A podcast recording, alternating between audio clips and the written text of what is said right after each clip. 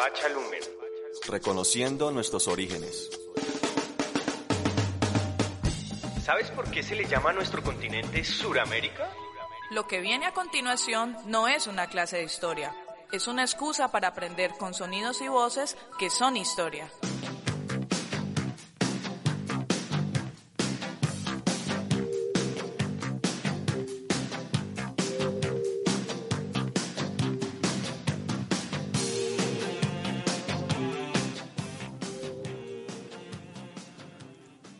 Muy buenos días a todos nuestros amables oyentes. Eh, los saludamos muy especialmente. Eh, desde aquí les habla Néstor David Correa, profesor del Departamento de Humanidades, y la señorita. Señora, la señora. Doña. ¿sí? Eh, bueno, Eucha, a todos nuestros oyentes, bienvenidos a otra emisión del programa de Pachalume. Eh, Néstor, ¿cómo estás? Muy bien, muy bien. Todo eh, fluyendo de la mejor manera. Eh, pues el día de hoy vamos a tener un tema genial eh, en el que Clara, nos, que nos siempre nos acompaña y preside esta mesa, pues es una de nuestras expertas y es el tema de la relación entre cultura moderna y consumo. Y por eso habíamos querido introducir este programa con una canción que, bueno, no se alcanzó a escuchar muy bien, ahorita la, la, seguimos escuchando, Exactamente, que es eh, de Madonna, nada menos. Eh, esta canción se llama Material Girl. Es una canción ya de el lejano 1984. Eh, tiene una letra muy interesante y tiene un videoclip que parodia a, a, varias películas, pero en especial una película de Marilyn Monroe. Sí, ese es del álbum Like a Virgin, ¿sí? que también la canción, la misma canción, pues es, es muy buena. Y eh, Madonna incluso en estos días se escuchaba que él no iba a volver a interpretar esta canción. Ah, que ya no iba como con sus principios, como que ya no, no se siente identificada con la misma, pese a que fue un gran éxito, ¿no? De hecho, Madonna ahorita está como estrenando su segundo documental. Ella tuvo un documental como en los 80 y ahorita sacó su segundo documental. Es, es, que yo creo que esto nos sirve para inclusive introducir el tema de una manera muy interesante porque fíjate que eh, los cantantes y los, los grandes eh, músicos ya de, de, tanta trayectoria están entrando como dentro de una especie de, de, de políticamente correcto, de corrección política de su, de su propio show porque mira, me dices eso sobre la canción de Madonna que yo desconocía. Eh, es una canción que yo, al contrario de lo que piensa la propia Madonna, la había asumido siempre como una especie de sarcasmo. Es decir, a mí, a mí no me parecía pues que literalmente estuviera queriendo decir eso, sino que al contrario, siempre la había tomado como una especie de autoparodia a, a ese mundo del consumo y de lo material, del materialismo pero pues eh, recuerdo también que ya dentro, hace unos días, los Rolling Stones, que van a continuar aún sin, sin Charlie Woods, que recordemos que eh, murió, este falleció hace poco el baterista de los Rolling original, va a tener un baterista de reemplazo, ellos van a seguir tocando hasta que el cuerpo aguante, pero resulta, y, y ha aguantado bastante, pero resulta que, que eh, los Rolling dijeron que no iban a volver a tocar Brown Sugar, una canción que es un, un blues eh, que simplemente trata, se llama Azúcar Moreno, y entonces ellos nunca lo han compuesto de esa forma, ni, ni siquiera ellos lo vieron así, inclusive han tocado esa canción con Buddy Guy, que es un, blusero pues afro, y, pero, pero mucha gente despierta suspicacia la canción de que de pronto es una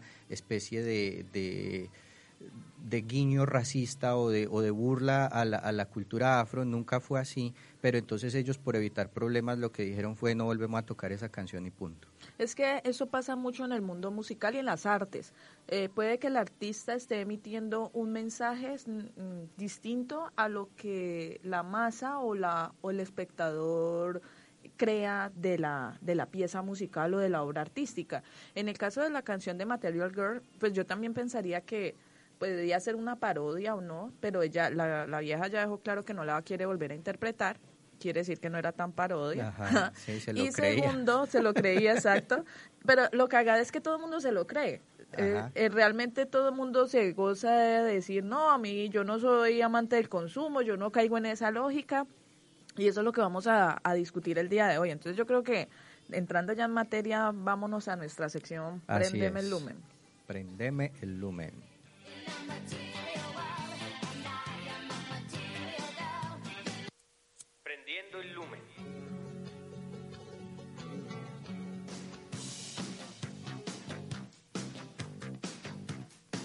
Bueno, prendemos el lumen entonces en nuestra sección de Pachalumen.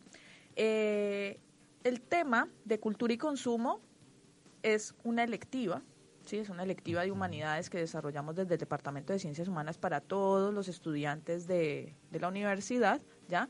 Y es una electiva que surge eh, fruto de un proceso de investigación, ¿ya? De hecho, eh, mucho del material que está construido en la electiva hace parte del proyecto de investigación que estamos desarrollando, Néstor. Ajá, pero yo siempre he querido preguntarte una cosa, aprovechando pues que el tema es, es esa asignatura que tú has creado. Eh, a ver, pues contémosle a los oyentes un poco un aspecto que tal vez no, no es muy conocido de la profe y es que ella tiene formación en, en el mundo empresarial y administrativo. Eh, la profe Clara ha tenido experiencia en ese tipo de, mundo, que es completamente desconocido para mí. y, y, entonces eh, siempre he querido saber si ha tenido alguna relación eh, la construcción de esa asignatura que se llama cultura y consumo eh, con esas experiencias eh, en, en, la época en la época de, de, la profe trabajando en bancos y ese tipo de mundo o, o si definitivamente no no tiene nada que ver bueno yo creo que como cualquier persona en el planeta, todos tenemos nuestro pasado oscuro, ¿cierto? yo, yo lo tuve también, ¿es cierto? Eh, sí, qué pena yo aquí sacándolo al aire.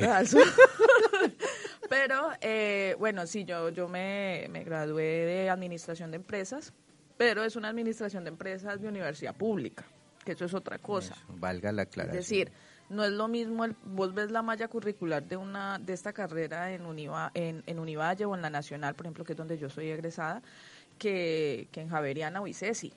¿sí? De hecho, mi papá es profesor de administración y, y él me decía, vos qué haces viendo a Marx en una carrera de administración, o sea, ¿qué, qué te están enseñando? Sí, entonces no, uno no puede culpar a los capuchos ni a los chancletos, como se le dice en la Nacho, porque es parte de la malla curricular, eso es como, como parte del proceso. Sí, tienen ¿Sí? Eh, tiradores de piedra uno, tiradores sí, de piedra exacto, hay una, hay una eh, molotov uno, molotov dos también, entonces... Eh, en la carrera, pues hay una perspectiva en, en, en universidad pública que quiere ver las dos caras de la moneda. Es que yo creo que en Javeriana y CESI o en universidades privadas se ve solo una cara, ¿ya? Okay. Y hay una, un énfasis en especializar al, al, egresado en lo, en lo técnico, ¿sí? En la, en la experticia de hacer negocios. En una praxis. Sí, en una praxis. Pero hay poco análisis o profundidad de la idea del administrador y el rol social que que implica, ¿ya? En la universidad pública tiene más énfasis en eso, ¿ya? Entonces, bueno, yo terminé mi, mi formación, de hecho, antes de graduarme yo ya estaba trabajando en, la, en el banco. Eh, yo ingresé desde, como analista de crédito, pero terminé trabajando en el área de talento humano. Entonces, yo estaba encargada de darle la formación o capacitación a todos los funcionarios que ingresaban en una zona que era muy amplia del banco. El banco estaba ahí clasificado como por zonas entonces yo tendría yo tenía que cubrir varios departamentos. Sí. Pero eh, la forma y, y la, la, el material que, que entregan de, del banco para, para formar a los empleados era algo que, que a mí me abrumaba mucho. Sí o sea yo, yo me sentía como un poco hipócrita con lo que estaba haciendo y entré en una ligera crisis con ello. Y, y, y se agudizó cuando empecé la maestría.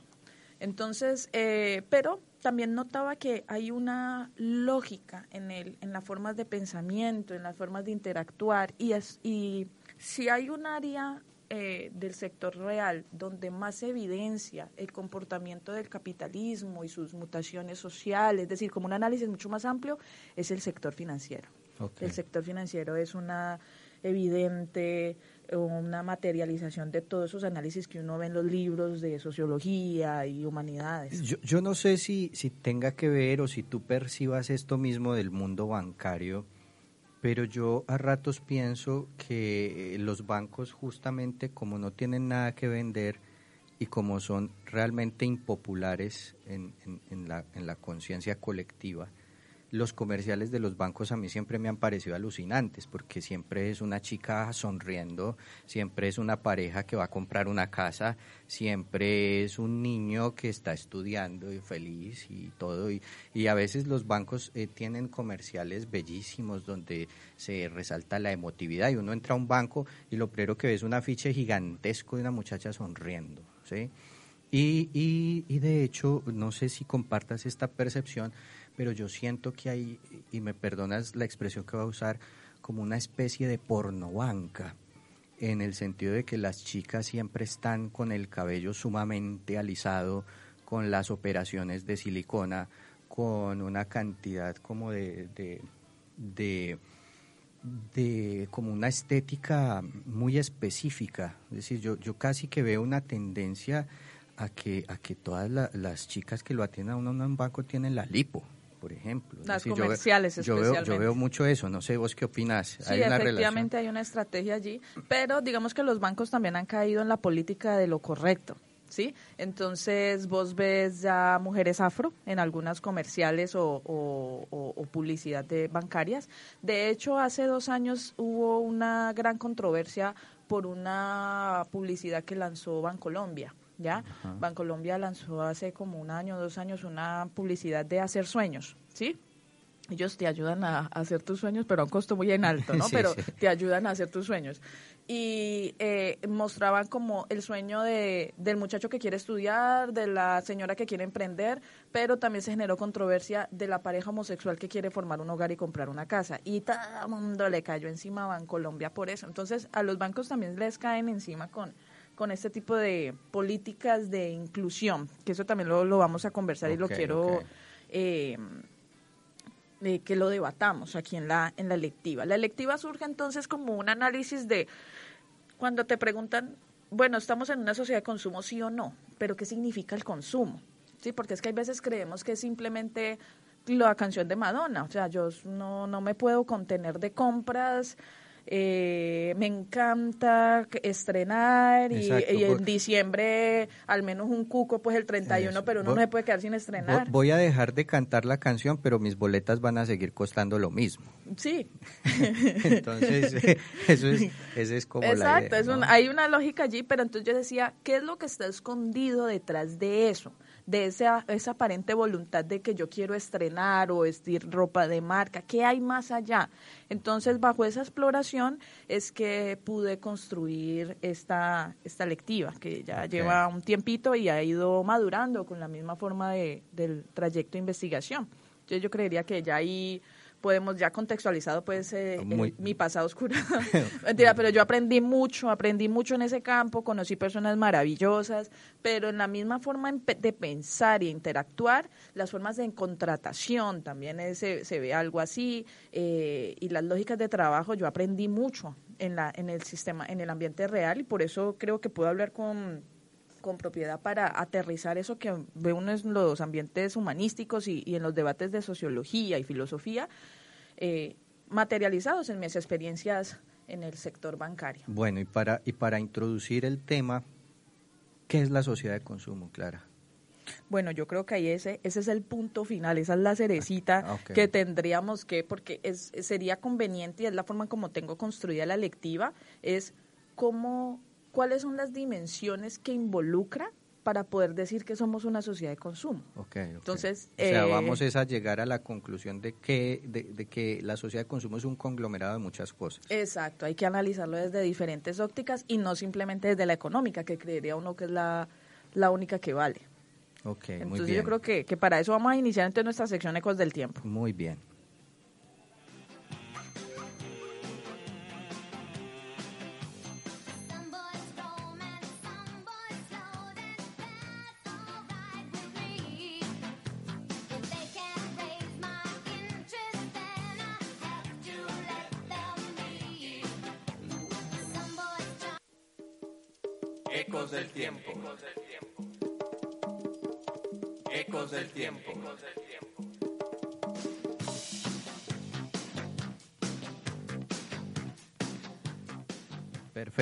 En nuestra sección Ecos del Tiempo, pues quisiéramos empezar preguntándole a Clara de dónde surge esa intencionalidad del tema del consumo, es decir, qué entendemos por consumo, eh, cómo, cómo nace la inquietud frente al tema de consumo y sobre todo, pues, eh, cuáles son las dimensiones que se estudian para entenderlo en la cultura. Bueno, nosotros el tema de cultura y consumo podríamos decir que es una es algo contemporáneo. Desde mitad del siglo XX para acá es que se tiene como esa idea de, de, un consumo exacerbado, porque pues el consumo ha existido toda la vida, todo el mundo ha comprado, la moneda ha existido desde la antigüedad, entonces no, no podemos desconocer eso, pero es algo que nos caracteriza porque cae hasta en la voluntad de nuestros comportamientos y nuestra forma de ver la vida, ¿ya? Y es lo que caracteriza a las sociedades contemporáneas. Pero para entender esa idea de cultura de consumo, no en la electiva yo he tratado de trabajarla desde diferentes dimensiones. Hay una dimensión económica, por supuesto. Hay que entender cuál es la evolución que ha tenido el capitalismo hasta la fecha, que ha conllevado a pensar el consumo como, como una, una estrategia, ¿sí? Y, pero también tenemos un fundamento de paradigma, o sea, es que el sistema económico no actúa aislado a un paradigma o una episteme de una época. ¿Sí? Entonces hay que reconocer cuáles son los fundamentos, eh, digámoslo así, de paradigmáticos que involucran a, las personas contemporáneas. También hay que entender eh, las dinámicas o los hitos históricos. Por ejemplo, eh, las dimensiones políticas, el fenómeno contracultural que tanto énfasis hemos hecho en, en el proyecto de investigación, tienen unas implicaciones que afectan esa lógica para entender la la sociedad de consumo. Entonces, en la lectiva yo tengo construido como analizar, analicemos este fenómeno desde ópticas distintas. Tenemos que reconocer una óptica económica, una óptica sociológica, una óptica técnica, porque te acuerdas en el programa que desarrollamos, lo técnico tiene una implicación potente también en esto.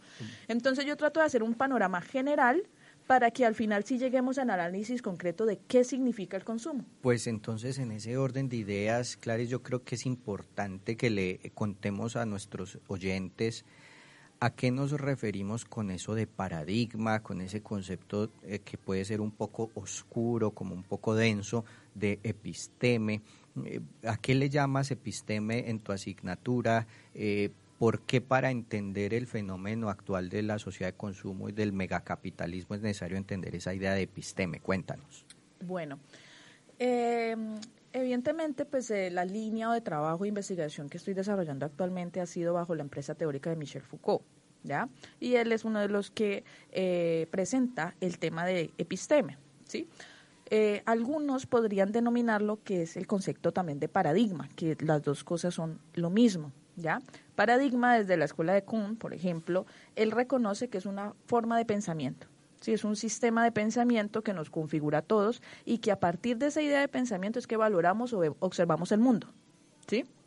Pero eh, Foucault decía, no podemos limitarnos a la idea de paradigma porque es que en, bajo la exposición que hace Kuhn se limita a lo académico como si los sistemas de pensamiento se, se configuraran desde la academia y desde las ciencias y no es así hay que reconocer las dinámicas culturales, las expresiones artísticas, las repercusiones políticas. Entonces, episteme involucra algo mucho más abierto de las ciencias y reconoce esas reglas del saber o esas bases bajo las cuales la gente se comporta, valora el mundo, ¿sí? Y esto es algo muy muy importante porque hay veces nosotros caemos en una inconsciencia de que vemos algo, ¿cierto? Nosotros estamos observando un fenómeno, lo valoramos, lo calificamos, pero hay veces no nos pensamos ni racionalizamos bajo qué bases es que yo califico el mundo. ¿Son estas bases reales o no? ¿Quién me ha impuesto esta idea de sistemas de pensamiento? Porque es que mira que eh, oyéndote hablar, eh, yo siento que lo que ha existido es como un cambio en la idea. Eh, a través del tiempo. Yo no creo, bueno, también es como una especie de pregunta. Eh, supongo, me, me, da la impresión de que la idea de consumo es una idea relativamente nueva. Es decir, en la Edad Media eh, hubiéramos podido hablar de consumo, podríamos haber hablado de consumo en el Imperio Romano, eh, en el Egipto antiguo. Sí, O sea, el consumo ha existido siempre y por eso yo te mencionaba, eso es como decir que hoy vivimos en el capitalismo, pero como así si existe la moneda desde hace rato. Es que una cosa es el sistema socioeconómico y otra forma es las, el intercambio. ¿ya? Que se media, en la antigüedad se podía mediar desde la moneda, pero hay otras culturas que realizaban intercambio distinto. Por ejemplo, con Egipto lo hacía a través de la sal. La sal era la forma de intercambio. Pero pues tenías que consumir algo, ¿sí? O sea, el consumo yo literalmente lo puedo entender como eh, la necesidad de una persona de acceder a un bien o servicio para una satisfacción personal, ¿cierto? Esto es algo que es de todas las épocas, siempre ha existido, pero eh, y no es no es no es nuevo en el sentido de que toda en todas las épocas vos ves unas lógicas de poder, hay unas lógicas de de de, de enriquecimiento, sí, de, las culturas y por eso los, los, los grandes imperios, las, las, lógicas de expansión, pero eran bajo epistemes o paradigmas distintos. En el, en el sistema feudal eh, lo que imperaba era la tierra, el feudo. Por eso las expansiones eran territoriales. Hoy no. Hoy la lógica es distinta. De hecho, lo que hablábamos en el mundo de lo técnico es que ya ni siquiera se quiere conquistar desde el mundo material, sino de algo que no existe aparentemente y es desde el mundo eh, tecnológico, desde la Internet, lo que vos decías, la ciberpobreza. Entonces se, quieren conquistar esos espacios distintos, ya no son tan materiales. Y esta es la lógica que vamos a entender hoy desde el plano de, del consumo. ¿Por qué? Porque se han superado también, aparentemente, de ahí el superado está entre comillas, es algunas lógicas de reconocimiento social, unas lógicas de derechos humanos, unas lógicas de políticas seculares, entonces involucran unos cambios eh, de comportamiento, pero no quiere decir que necesariamente haya una, un grado de libertad. Eso es lo que quiero. Tú me haces acordar de un tipo que leí hace poco que se llama Alessandro Barico, italiano, tal vez lo conoces. Y resulta que Barico plantea una idea que a mí me ha parecido fascinante y, es que el consumo agota la cultura justamente por la repetición de consumir. Fíjate, fíjate esto. ¿Y en qué piensa él? Él piensa, él da dos ejemplos excelentes me parece a mí. El tipo tiene un libro que se llama Los Nuevos Bárbaros o Los Bárbaros y dice que nosotros somos bárbaros que vinimos como vinieron los bárbaros en el Imperio Romano a acabar con, con la cultura romana porque, porque sí, a destruirla porque no la entendían. Entonces él dice, nosotros nos está pasando lo mismo, estamos acabando la cultura desde adentro. Y entonces el tipo dice, Barico dice, hay dos ejemplos en los que se puede evidenciar eso, pero se puede evidenciar en cualquier parte, pero te doy dos ejemplos, el fútbol y el vino.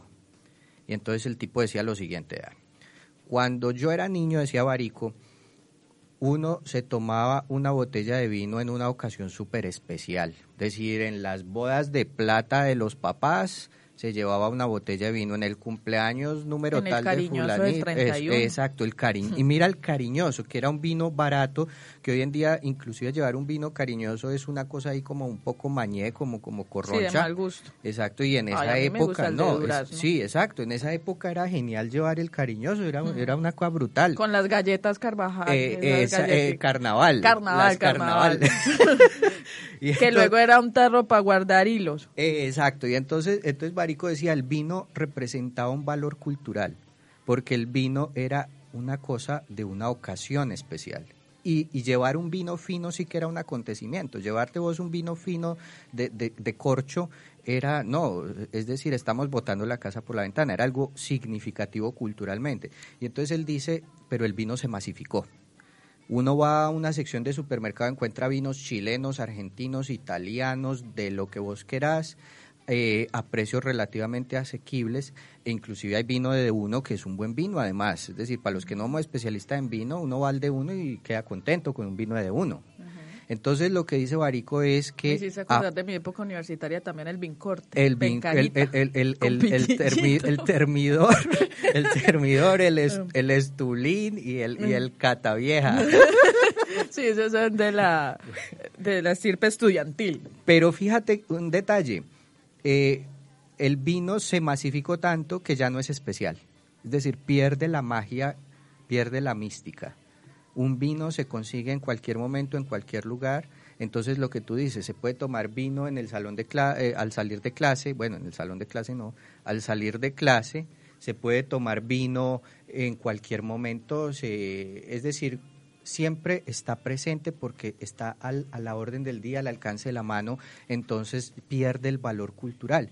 Y, y decía lo mismo pasa con el fútbol eh, Barico decía, mi viejo me llevaba a fútbol los domingos y eso era místico. Es decir, yo desde el sábado me alistaba para ir a fútbol, eh, no podía pegar el ojo con tranquilidad porque sabía que al otro día mi papá y yo íbamos a ir al estadio a ver el partido de los domingos y eso era casi sagrado y la gente hasta se iba a pie al estadio masivamente uno en el, en el, en el sendero al estadio se encontraba todo tipo de hinchas que se acompañaban mutuamente y cuando se acaba el partido todos se iban también a pie y era el fútbol de los domingos. Pero ahora hay fútbol los lunes, los martes, por la mañana, por la tarde, en directo, en diferido, la Champions League, la Europa League, la Copa del Rey, la UEFA, la Copa eh, no sé qué eh, Libertadores y la si sé cuánta Suramericana, el Mundial de Clubes, etc., etc., y entonces esa hiperrepetición del fútbol le quitó lo místico.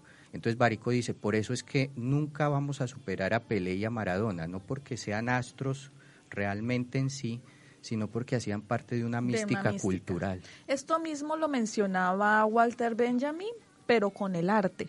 ¿Ya? En, la, en la era de la reproductibilidad técnica, creo que se llama el libro. Exacto, es que yo me imagino que eso se aplica a un, montón de ejemplos. Él dice que las obras de arte pierden su aura, porque se empiezan en un efecto de repetición. Entonces, lo que antes era todo el acontecimiento de, ver la Mona Lisa en vivo y en directo en el Museo Louvre, pues ya vos no tenés que ir con el celular, buscar la imagen y te aparece en el teléfono. Entonces, en mega resolución. La, la imagen deja de, tú dejas de ser un peregrino de la imagen para que la imagen llegue a ti.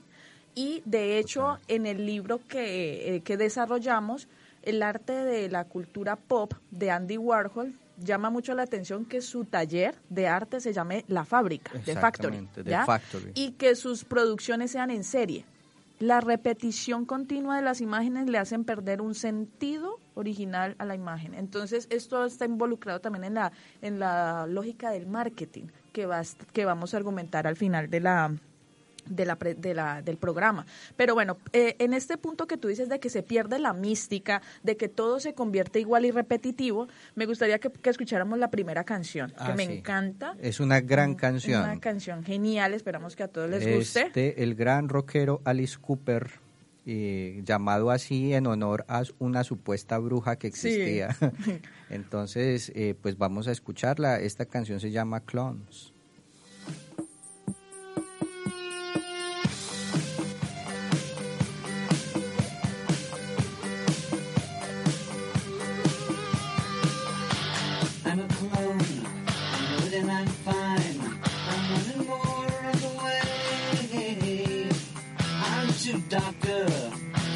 the line.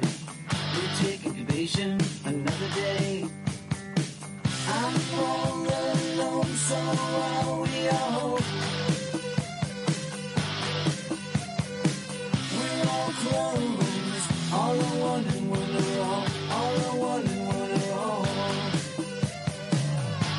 We destroy the government, we're destroying time. No more problems on the way. Come through, doctor. We don't need your kind. The other ones, ugly ones, stupid boys, wrong ones. I'm all alone, so long. We're all clones, all the one all, all the one all. Six is having problems, adjusting to his clone status.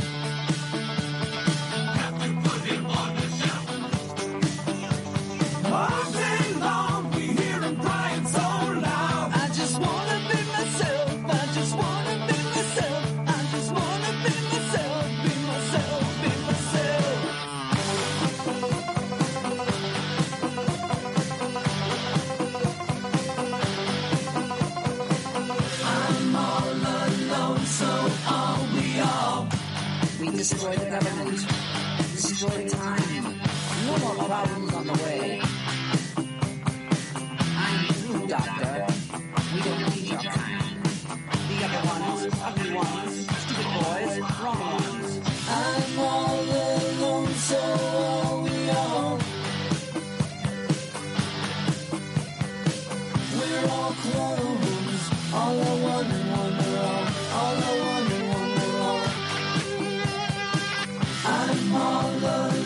So are we all. We're all clones, all are one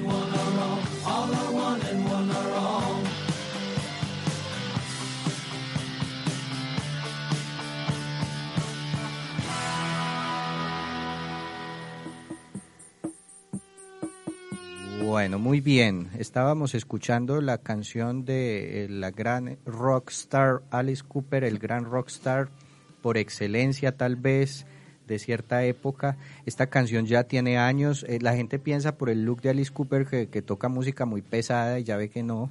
Eh, esta canción es de 1980, su álbum Flush the Fashion. Que pues es uno de los álbumes paradigmáticos del sonido de los ochentas de, del rock and roll y me gustaría pues a, referirme un poco a la canción eh, porque pues trata sobre la soledad y, sobre cómo todos en la soledad somos la misma cosa. Él dice todos somos clones, todos estamos solos, ¿no? De hecho, por eso me parecía muy pertinente presentar la canción porque nos permite retomar, sin, sin necesidad de llegar a profundizar en el tema, de los referentes de posmodernidad que conversamos cuando vino el profe Henry y el es. profesor Álvaro como, como de su proyecto de investigación. Entonces la idea de posmodernidad, de hecho yo tenía pensado también que podíamos presentar la canción de, de los Beatles de Eleanor Rigby, ¿ya? Que hace una referencia de que todos somos los mismos, todos somos, esta- hacemos parte de esa idea de eh, soledad, ¿ya? Que invita a la posmodernidad, al quebranto del metarrelato, ¿ya? Pero algo que, que quiero profundizar aquí, y es que esa idea desde, lo, desde la dimensión cultural y política, hay una transformación desde la mitad del siglo XX para acá. De hecho, eh, eh, cuando ves los libros de posmodernidad, el referente más o menos de histórico es que la posmodernidad surge desde 1950, dice Lyotard, más o menos, para cimentarse en nuestra en este nuevo siglo, ¿ya?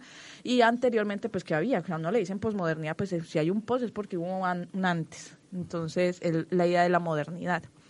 Pero por ejemplo, hay un texto muy bacano que, que lo consideran como sobrevalorado, ¿no? Muchos son críticos de la postura de Byung-Chul Han, ¿ya? Ajá. Que es un continuador de la obra de Foucault. No, no, no cuestiono si, si es pop o, o, no, pero pues el hombre quiere continuar un análisis y me parece totalmente válido. Entonces, él dice que ya nosotros no estamos en las sociedades disciplinarias que manifestaba Foucault y que se denunciaban en su libro de Vigilar y Castigar desde el siglo XIX hasta la fecha y que hasta Gilles Deleuze en su momento denunciaba como sociedades de control. Él dice que nosotros hoy estamos en una sociedad de hiperactividad, ¿no? De hecho, Lipovetsky, como hablábamos con Álvaro en posmodernidad, dice que nosotros somos una sociedad hipermoderna una exacerbación de los principios de la modernidad, ¿ya? Y Shulhan lo que quiere mostrar es que lo que tú dices, ya la enfermedad o el extraño no viene de afuera para ser eh, mitigado por el sistema inmunológico, como lo defiende él metafóricamente en el libro, sino que no, el cuerpo mismo es el que crea la enfermedad. Entonces, lo que tú decías, la mística del fútbol y del vino se pierde por, en- por sí misma, ¿ya? O sea, ellos mismos son la génesis y el ocaso de su propio fenómeno. ¿Ya? Y en Shulhan es lo mismo desde el principio de las personas, porque las personas eh, exteriorizan una, una señal de asertividad propia de la posmodernidad, de la seducción a través del, de, como dice Deleuze, de la serpiente que seduce y convence a las personas. Entonces vos ves que ya ahorita toda la conciliación es del diálogo, de la transformación, ¿sí? Pero es hacer las personas de una manera asertiva, positiva. Es, y esas es. personas con ese con esa idea de que no, esto es, es una invitación positiva, es una es algo de crecimiento, vos te te metes en miles de cosas, ¿sí? Entonces vos estás estudiando, pero te metes en un grupo de investigación y, y- y estás en gimnasio y, y también vas a hacer labor social en los fines de semana y llegas, y, pero tenés que tener vida con amigos y también tenés que compartir con tu familia. O sea, vos llegas O sea, a tu casa mamá. Es, una hiperactividad y es como, como la idea de que si se está en quietud, se está perdiendo el tiempo. Exacto, es o que el que- tiempo tiene un valor aquí, O sea que el consumo es la medida de todas las cosas, incluso consumirte a vos. hace parte, hace parte de esa configuración. Entonces, este, este sujeto, como lo determina Foucault y que lo sigue denominando Schulhan, ya, en una sociedad del cansancio ya no necesita la imposición del ente externo, como lo hacían en las sociedades disciplinarias en Foucault. Ya no, vos sos tu propio verdugo. Entonces, vos mismo ves que, que sos un fracasado, porque una de las lógicas que presenta la posmodernidad y que se ve en la invención de las políticas del siglo XX en adelante con el periodo contracultural es derrotar la exclusión a partir de la condición del ser. ¿Ya? Entonces vos ves que en los movimientos contraculturales eh, sale la segunda ola del feminismo, de que no se le puede discriminar a la mujer por ser mujer. ¿ya? Los derechos civiles de negritudes. No se pueden excluir a las personas por ser negras. ¿ya? Entonces la exclusión desde la modernidad está muy vinculada a lo que vos sos. Y eso nadie lo puede cambiar. Pero cuando entramos en la lógica de la posmodernidad, que nos hacemos creer sociedades más humanas, más de reconocimiento y aceptación, por la misma idea de que no hay un metarrelato. Si no hay un metarrelato, no hay una verdad absoluta. Entonces todos tenemos una, una aceptación de idea de verdad y por tanto todos podemos ser. ¿Ya? De ahí la idea de los multiculturalismos y el reconocimiento de otros grupos que anteriormente eran excluidos, ¿ya? Pero esta idea no quiere decir que en la posmodernidad no haya un excluido. Sí lo hay.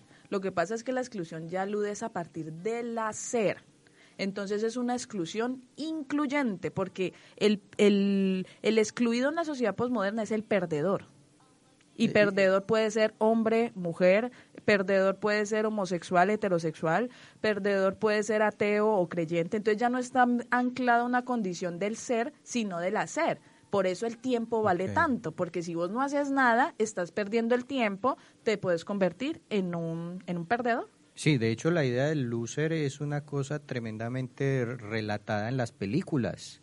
En las películas hollywoodenses por excelencia está la idea de éxito como la idea de prosperidad laboral, de capacidad de consumo y la idea del perdedor como aquel personaje que está desempleado, que está en el último renglón del estatus social y, y pues se percibe como desde ahí la cosa. Ahora, en la vigencia de lo que vos decís del cine, desde estas, desde el ma- posmodernidad, vos ves que toma protagonismo el loser, Sí, el antihéroe, ¿sí? Es decir, el que reconoce que no lo puede con todo, que es un perdedor también, pero ese perdedor es algo interesante porque desde las lógicas de Lipovetsky, vos sos libre supuestamente en estas sociedades de ser lo que querés ser. Entonces, si vos querés ser un youtuber, dale. Si querés ser un mochileiro, andar por todo el planeta, dale. Pero fíjate que el perdedor en toda esa lógica deja de serlo en la medida que puede consumir. En- en- Es que en- ahí vamos, ahí vamos. Lo que- que pasa es que uno dice, el mochileiro es muy distinto al empresario exitoso. Sí, Ambos son consumidores. exactamente. Porque es que fíjate vos eh, que es un relato arquetípico de todas las telenovelas México-colombianas del planeta y es eh, la chica o el chico que es pobre y se enamora del chico o chica que es muy rico y trescientos y pico capítulos después se da cuenta la chica o el chico pobre que en realidad era heredero de una gran fortuna y que por lo tanto ahora sí es digno Talía se hizo eh, rica a eh, punto eh, de esa historia. Exactamente, ahí- ahí voy. Entonces, si vos te fijas, es, es una historia de reivindicación del consumo. Y fíjate que eh, es una cosa muy peligrosa. Yo no sé si estoy diciendo demasiado, so- estoy sobreanalizando las telenovelas, pero es que fíjate el público para el que van. El público para el que van es un público que todos los días madruga a trabajar y lleva almuerzo en coca de plástico, se monta en el mío, almuerza por ahí detrásito de una puerta en una bodega de un almacén donde trabaja vendiendo zapatos, regresa a la noche en un trancón tremendo a la casa y prácticamente el único instante de relax que tiene una persona de esas es ver una novela de esas en la que una persona pobre va a triunfar, va a encontrar el amor y la prosperidad. Entonces, ¿qué pasa? Es como una especie de mecanismo de, de adoctrinamiento o, de buen rollismo con mi propia vida. Oh, mi vida es una mierda, pero así como, como al personaje de Marimar eh, le, le sonríe la vida, puede que a mí también y entonces empiezan a surgir esas, esas narrativas típicas de las, del- del cotidiano colombiano y es cuando me gane el baloto. Yo creo que todo el mundo ha tenido alguna vez esa discusión de qué haría si se gana el baloto. ¿cierto? Exactamente. Pero eh, yo, yo también la he tenido. Yo tengo que Sí, sí, confesar sí, que yo seguramente, tenido. claro. Eh, y repetidas veces. Eh, pero hay algo interesante en lo que tú dices, y es que esa señora o ese señor que trae la- lo que sea, ¿cierto? No responsabiliza la estructura social porque tenga que comer en coquita y se tenga que bancar un tránsito de mierda, sino que es porque no ha hecho lo suficiente Eso para triunfar, porque no es asertivo, porque no pone, que ahí es lo de Shulham. Yo o creo sea, que ahí Chulhan sí hay que rescatarlo totalmente. Es decir, eso me parece que es un aporte genial el que Y hace esa es una de las relaciones que Foucault denuncia de el, el éxito del poder, su eficiencia es en la medida en que es más invisible, porque vos exonerás a la estructura social, o sea, vos no decís el capitalismo es una mierda, el sistema social es una mierda, el Estado es una mierda, sino que vos decís es que yo no he puesto suficiente, Exactamente. es que yo no he sido asertivo. Y, y- y se ven cosas tan lamentablemente macabras como hasta en el tema de la salud. Todo, todo, todo niño con leucemia es un guerrero, un guerrero que tiene que luchar por la salud y superarse. No, y, y también en, en la escasez, vos te acordás unos Sí. niños que juegan como con unos cartones de que tienen un computador y eso se volvió viral, ay, tan lindo. Marica, es la pobreza Sí, de este país sí, yo y el recuerdo- robo más increíble de Claro. Jaime Garzón decía que, que un niño limpiando vidrio en un semáforo era folclor. Sí. Era folclor aquí en Colombia. Sí, y se vuelve algo como anecdótico, ¿sí? Pero bueno, eso es otro, eso es otra cosa que uno ve en los noticieros, ¿no? Eh, la, no estamos informando, estamos relatando un cuento. Y entonces gente que le pone el alma. Entonces la- es la- alguien que hace lo que debía hacer el Estado, ¿cierto? Y Exactamente. le ponemos musiquita para que suene más novelesco. Un, un niño que cruza en balsa y después a pie y después en burro 20 acto de superación. Sí, 20 kilómetros para llegar a su escuela. Y usted que está en la ciudad y, y se queja porque no ha triunfado en la vida. Entonces, es, es, una, es una cuestión interesante social y eso me hace acordar de la idea de que en la posmodernidad, en las sociedades de hoy, nos obligan a ser felices. La felicidad es una imposición. Es, Así una, es. es algo que tenemos que hacer. Y entonces vos puedes ver a la persona con la situación más paupérrima, pero ya se dice que es feliz, porque es un imperativo. ¿ya? Y eso me hace acordar de introducir la canción que, que me recomendabas de Los Prisioneros. Vamos a escucharla para seguir en el debate, que está bueno. Sí. La estamos pasando muy bien de Los Prisioneros.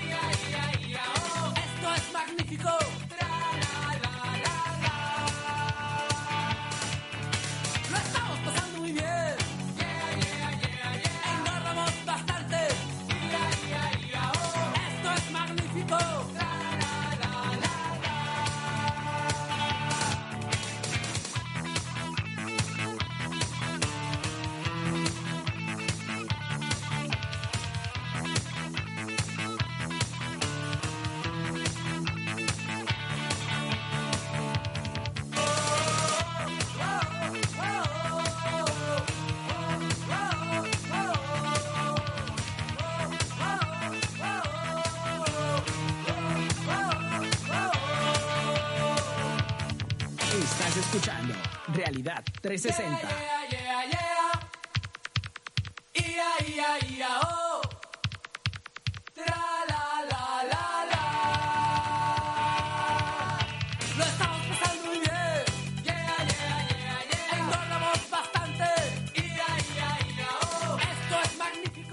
Bien, estábamos escuchando la canción de Los Prisioneros de la banda chilena. Eh, esta banda que es bien es, es muy satírica, ¿no? Todas sus canciones tienen un tinte político. De hecho, Es- a mí me gusta mucho una canción que se llama Es Ultraderecha. Ah, sí, sí, sí, También es sí, muy- total. No, esto, esta canción que acabamos de escuchar la estamos pasando muy bien. Es un sarcasmo tremendo, ¿no? Es una historia eh, acerca de, de cómo eh, realmente, pues, todo eso que ellos dicen ahí no está sucediendo, pero... Lo estamos pasando muy bien. pero- exacto. Y, y, lo, y lo más interesante es que eh, es una banda que surge en plena época de la dictadura chilena. Entonces, eh, pa- ante, la, ante los censores de, del, del gobierno, la canción era pasaba porque pues es una canción que dice que la estamos pasando muy Sí. bien, que todo el mundo come y que todo el mundo puede estudiar y tal. Pero Y somos realidad- felices. Exacto. Pero en realidad justamente es una manera muy inteligente de, de hacer una crítica en un, en un momento donde no era tan factible hacerla, dada la presencia de Pinochet. Pero yo creo que la canción es atemporal. Así o sea, es. todo el mundo responde lo que hablamos. La estamos pasando muy bien y la gente bus- busca como esa postura de, del tóxico, que es una palabra tan común y tan dañina, yo creería que en, la- en nuestro lenguaje, de que aquel que cuestiona esa apariencia de felicidad, entonces que usted, Ah, ah, sí. que usted tan pesimista, a mí me choca andar con gente pesimista, sí. por eso el filósofo nunca En va a la fiesta, porque el filósofo llega a tirarse la fiesta, ¿cierto? A poner a todo el mundo eso sí. trascendental. Estás ensuciando mi aura, no eres compatible con mi chi. Sí, muy bien. Sí, exacto. Entonces, esa idea de luchar bajo bajo la lo que no puedes cambiar, que es la estructura social y todo el mundo sabe, o sea, el EPS, eh, las formas de robo del Estado y eh, está bajo lo- la lógica de lo ilegítimo, ¿no? Que es lo que es. vemos en los asesinatos de líderes sociales. Es otra forma de educar a la ciudadanía. Exigir tus derechos es ponerte en riesgo.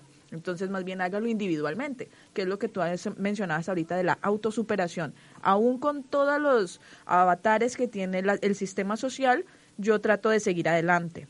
Exactamente, entonces es como una especie de, de si triunfas, eh, es, por, es la prueba de que estamos en un estado de bienestar y en un estado social de derecho, un estado democrático en el que cualquiera puede ser feliz. Y si fracasas, no es culpa de esas instituciones ni de un estado ni de nada, sino que simplemente no luchaste lo suficiente, no no le metiste ganas. no le metiste las ganas suficientes, faltó algún mantra por la noche antes de dormir o alguna cosa de esas. hay algo interesante allí, es que en, hay un texto de, de Víctor Frank, que es un, un psicólogo que promulga la idea de la logoterapia, ¿ya? Pero más allá del tratamiento que él propone, me gusta ese diagnóstico que hace de la crisis de sentido social, Sí, porque es un fenómeno que llama la atención de los suicidios, por ejemplo, que eso es un tema controversial del ascenso que hay por la depresión, ¿sí?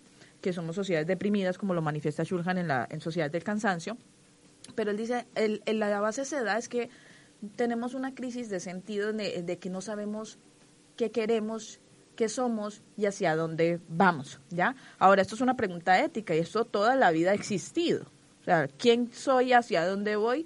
Es una lógica de, de todas las épocas del mundo, desde, que exista el humano. La forma es cómo se responde hoy a eso, ¿sí? ¿Cómo se construye esta idea de sentido de quiénes somos y cómo nos constituimos hoy? Allí es donde está la, el fundamento o la idea de la sociedad de consumo, cómo se estructura. Entonces- Desde la construcción de ese sinsentido, ¿ya? Que invita a un fracaso de lo que relacionado a las ideas de Shulhan y esa esa carencia que me obliga a, a caer en un estado de depresión y por tanto de ya no hay un motivo para seguir y por eso me quito la vida. Hubo, hubo un comercial en México que inclusive ganó muchos premios internacionales, ideado por una publicista a la cual yo admiro y temo a la vez, que se llama Ana María Olabuenaga.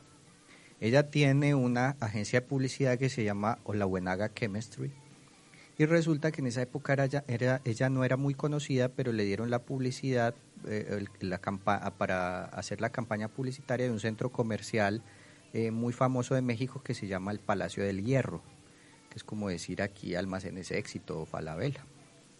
Y entonces resulta que eh, la campaña fue un éxito porque eh, se, se inventó un eslogan tremendamente simple y tremendamente potente y a la vez tremendamente revelador de lo que vos estás diciendo. Y es el siguiente. Mi psicólogo nunca podrá entender el poder terapéutico de comprar unos zapatos.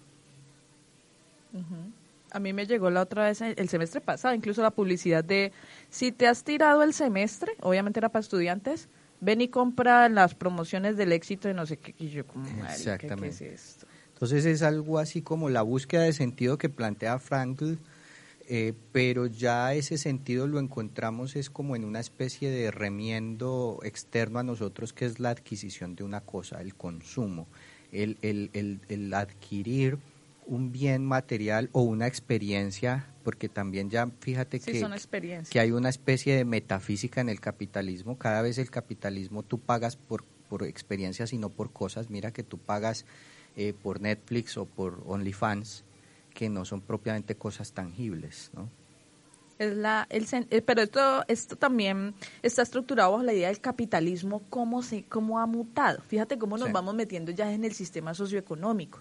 El capitalismo no es el mismo desde la fecha en que se gestó. ¿ya? El capitalismo, así como ha variado las formas políticas y culturales, el sistema socioeconómico también. Eh, de hecho, no sé si tú has escuchado la frase célebre de Marx, que todo el mundo la utiliza, de que la religión es el opio del pueblo. Así ¿ya? es. Pero eso es en el capitalismo industrial. ¿ya? Había un autor que, que, que leí y me pareció muy interesante. Él decía, si para Marx la religión era el opio, en el capitalismo contemporáneo el opio del pueblo es la cultura. Tremendo, tremendo. ¿Y esto a, dón- a qué viene a lugar? Pues de que el capitalismo bajo la forma en que ha mutado es un capitalismo del entretenimiento. Fíjate que ya las es. primeras industrias o, o las que mandan la parada en el mundo empresarial ya no es el sistema productivo necesariamente. No. Son los sistemas especulativos y de experiencias y sensaciones. Exactamente. Piensa en WhatsApp, en en Netflix, en, en, en Amazon, etcétera. Exacto. En- y por eso la vigencia hoy de youtubers, de, de, can- de, de, de la- de la- de las mismas artes, del mundo del entretenimiento. El entretenimiento elevado a arte, ya le llamamos arte eh, a un gol de Ronaldo eh, o, o también llamamos arte a una canción de J Balvin. Por eso te decía la pérdida del aura que manifiesta Walter Benjamin. Es la idea de que cultura es entretener. Exacto. Entonces, cualquier cosa que llame la atención se eleva al plano cultural. y aprovecho una- para hacer una queja a mis estudiantes si me están oyendo, y es esa idea de calificar a los profesores por su grado de entretenimiento. Es decir, un, un- un profesor se vuelve malo si es aburrido. Es decir, no estamos calificando a los profesores por la calidad de la enseñanza que nos dan, sino por si me hacen reír o por si no me duermo en clase. Entonces, el, el mal profesor ya no es el que no da contenidos de calidad, sino el que no es capaz de entretener. Sí, pues lo mismo, eh, eh, tiene uno que ponerse esa naricita rojita para, Sí, sí, sí. para impactar. Y, y es la misma lógica, fíjate, es el entretenimiento. Entonces el capitalismo se vale de esa de esas libertades. El, el capitalismo se quiere mostrar como una manera amoral, porque a mí no me importa cuál es la decisión de tu estilo de vida, ¿cierto? Lo importante es que consumas. ¿Ya? Hay una ca- característica y es que el consumo dentro de la, de la evolución del sistema capitalista también ha mutado. Así La es. primera fase del consumo que entra en vigencia con esta idea es que desde mitad del siglo XX, con el reconocimiento de los grupos excluidos, que Shulhan dice antes eran excluidos, hoy son exóticos. O sea que el negro se vuelve un ambiente exótico, los homosexuales entran en un ambiente exótico.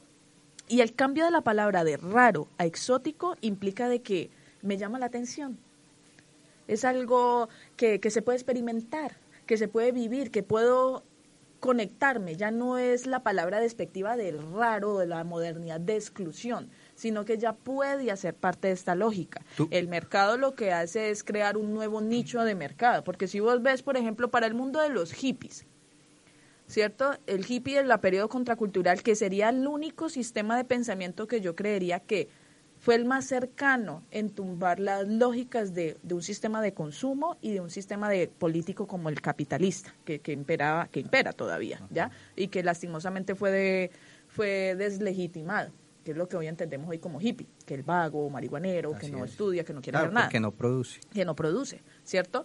Eh, pero el capital, el, el yuppie de esa época se convierte en el yuppie, creo que se llama así el en el hippie se convierte en yuppie. en el yuppie. ¿sí? Entonces, antes el man- el dueño de Amazon, de perdón, de Virgin, Era hippie. era hippie. Clinton, los Clinton fueron hippies. Eh, eh, Steve Jobs.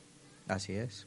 Entonces antes eran hippies y hoy son yuppies. Entonces vos decís que tienen un reconocimiento, es una contaminación de, de su propia aura, de lo que originalmente era el hippie. Entonces ellos dicen, no, la empresa, por ejemplo Virgin, Virgin eh, es una empresa que reconoce, le da vacaciones a sus empleados continuamente, eh, Google tiene mesitas de ping-pong ahí en el, eh, en, el, en el sitio laboral para que te sientas más cómodo, hay puff, hay color, sí, la estética es importante para evitar esa imposición de las fábricas del siglo XIX que, que enclaustraban y que eran grises y opacas y tristes, ¿no? Ahorita estamos en un ambiente feliz, eh, seguimos siendo explotados, pero pero bajo otra otra lógica del consumo, ¿ya? Entonces, esta gestación de este reconocimiento desde el periodo contracultural se vincula con la idea de que el capitalismo está en significa progreso, desarrollo.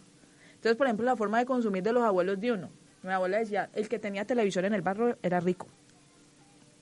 O sea, en la medida en que adquieres cosas, vas escalonando socialmente. No es simplemente comprar la licuadora o la lavadora o la nevera como, como condicionamiento de una casa. Es el estatus y el reconocimiento social que eso implica. Entonces, la primera fase del, del consumo, que es un consumo de masas. Si vos ves la producción del capitalismo en el, si- desde 1950, era la producción en masa. Carros en grandes series, eh, todo, todo era grandes series. Lo único que se distinguía era color, el color. Un color amarillito, negrito, pero todo era, el carro era lo mismo. El consumo contemporáneo es distinto. ¿ya? Porque ya si todos estamos iguales como clones, a nadie le gusta ser igual. Y si no, miren una mujer que si uno va a una fiesta y alguien tiene la misma blusa que uno. Eso genera malestar, a nadie le gusta verse igual, ¿ya? Es el, el no caer en el homogeneidad que me da el progreso, porque si todos tenemos la misma licuadora, todos tenemos el mismo televisor, el consumo se transforma Sí, a partir claro, de eso. se convertiría en una ¿Ya? especie de, de maoísmo ¿Qué nos liberal. distingue si todos tenemos lo mismo? Y el humano desde, desde su identidad busca ser diferente al otro. Entonces, si estamos iguales, ¿qué vamos a hacer? Esto lo vamos a ver después de escuchar nuestra siguiente canción, que me- también me parece muy bacana, que se llama Money, de Flying Lizards. Muy bien.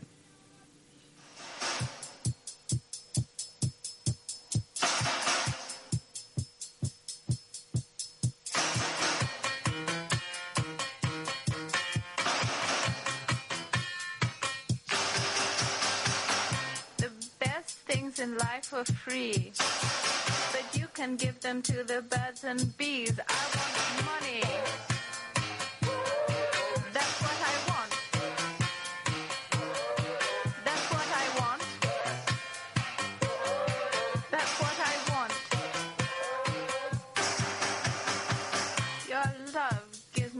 A thrill. But your love won't pay my bills.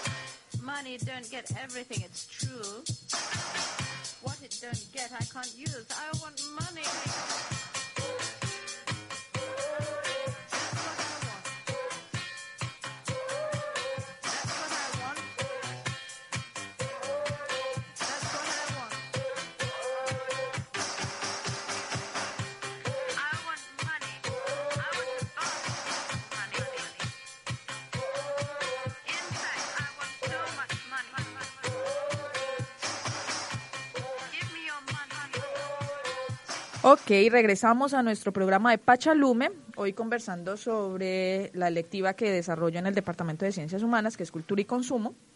Y esta canción, pues esta canción es de 1979, tiene varios covers, ¿ya? Eh, pero es muy interesante porque es la forma de un etos. Así es. Sí, es un etos de, sí, está bien que tu amor es muy bonito, pero tu amor no paga mis cuentas. Yo necesito dinero o quiero dinero, ¿sí? Es una correlación con esto de del pragmatismo La- propio de- estadounidense, La ¿no? propia filosofía norteamericana. Decían mis profesores de filosofía siempre que Estados Unidos solamente ha construido un modelo filosófico y es el único modelo posible en una sociedad como esa, que es el pragmatismo. Es decir, simplemente las causas, los efectos y prácticamente el bien justifica los medios. Entonces, eh, fíjate tú, por ejemplo, cosas que, que nosotros eh, hemos normalizado de todo este eh, sentido de cosas y es la idea de, de siempre representar todo en un sistema de valores eh, económicos, todo, incluyendo las experiencias e incluyendo lo místico. Eh, ¿Por qué hago esa mención en ese sentido? Porque fíjate que ya a pesar de que de pronto la- las religiones han mutado eh, o han cambiado, eh, inclusive la, la- la religión tradicional se ha abandonado un poco, las nuevas corrientes espirituales también eh, conservan e incluso agudizan el fenómeno del, del consumo. Eh, ¿En qué sentido? En que, eh, por ejemplo, una clase de yoga eh, Vale. tiene un valor altísimo además, en que eh, va a venir el lama no sé qué de, si sé cuánta parte A del una- Tíbet a- vamos a acampar, pero igual tenés que y pagar. es un campamento, no sé cómo, una experiencia full, maravillosa, etcétera. Entonces casi que hay una especie de precio por lo místico también, eh, eh, lo que anteriormente eran experiencias ascéticas para las cuales no se necesitaba absolutamente nada porque inclusive el, iniciado de las antiguas tradiciones espirituales eh, ayunaba, se mantenía en inanición, en, situaciones precarias. Ahora inclusive hasta la, precarización que brinda o, o que, o que puede ser alguna, en alguna medida parte de ciertos mundos espirituales también se convierte en una cuestión eh, propia de lo material.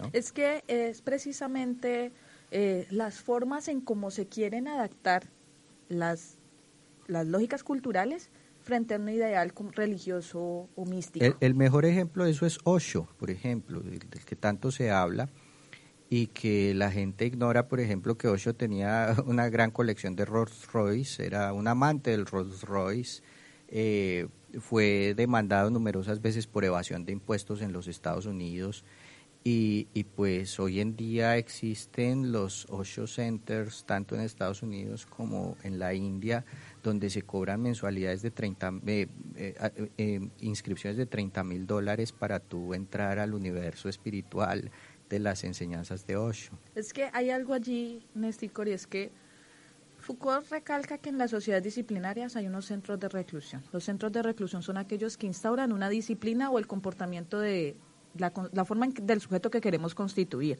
En el siglo XIX y parte del principio del siglo XX eran los, las cárceles, los centros penitenciarios, la escuela, ¿ya? Hoy ya esos centros de reclusión, pese a que existen, ya no tienen vigencia, ya no tienen el mismo impacto. Por lo que tú hablabas ahorita de los profesores. Tiene más impacto un youtuber que un profesor en clase. Totalmente. ¿Ya? Entonces el profesor ya no, el sistema educativo no, no tiene esa connotación. Pero eso no quiere decir que los centros de reclusión se hayan eh, desaparecido. En una sociedad contemporánea, ¿cuál sería el centro de reclusión por excelencia? Hay un texto muy bacano de Adela Cortina que se llama Ética del Consumo y que desarrollo en clase. Y ella dice, los centros comerciales toman una, un- llaman la atención como a- en la academia, en el mundo académico, a partir de los 50 para acá. Así es. ¿ya?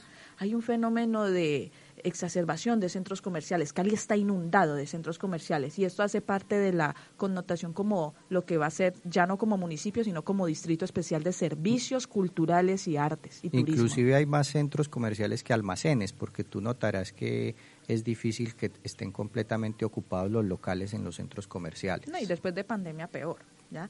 Pero si tú ves, los centros comerciales tienen una repercusión importante en la configuración en la, y en la influencia del pensamiento social. Piensa, piensa en esto, mira, un centro comercial, eh, esto, esto se ha estudiado inclusive desde el punto de vista arquitectónico. Yo recuerdo hace muchos años eh, yo conversar con un arquitecto y él me decía que había principios biológicos en la construcción de centros comerciales. Y el primer eh, principio biológico que había era el de la espacialidad. Eh, el- este arquitecto, eh, amigo mío, me decía, mira Néstor, es que eh, nosotros somos primates, no podemos olvidar eso. Y los primates se vuelven agresivos en, en- pequeños espacios. Si vos estrechas la jaula donde tenés unos chimpancés, eh, se vuelven agresivos si, la- si les das menos espacio. Por eso la concepción de seguridad tiene que ver con el espacio. Cuando vos vas pasando, me decía el hombre, cuando vos vas pasando por el pasaje Cali, vos sentís que en cualquier momento te va a salir un ninja ahí a arrebatarte el bolso o alguna cosa, porque hay tanta Oh, gente. venga, venga, entra sin compromiso. Eso, sí, se- siga la bo- bodega del jeans, bodega del jeans. Siga, señora, que- que está y buscando no sabe por qué. Tenisitos, tenisitos.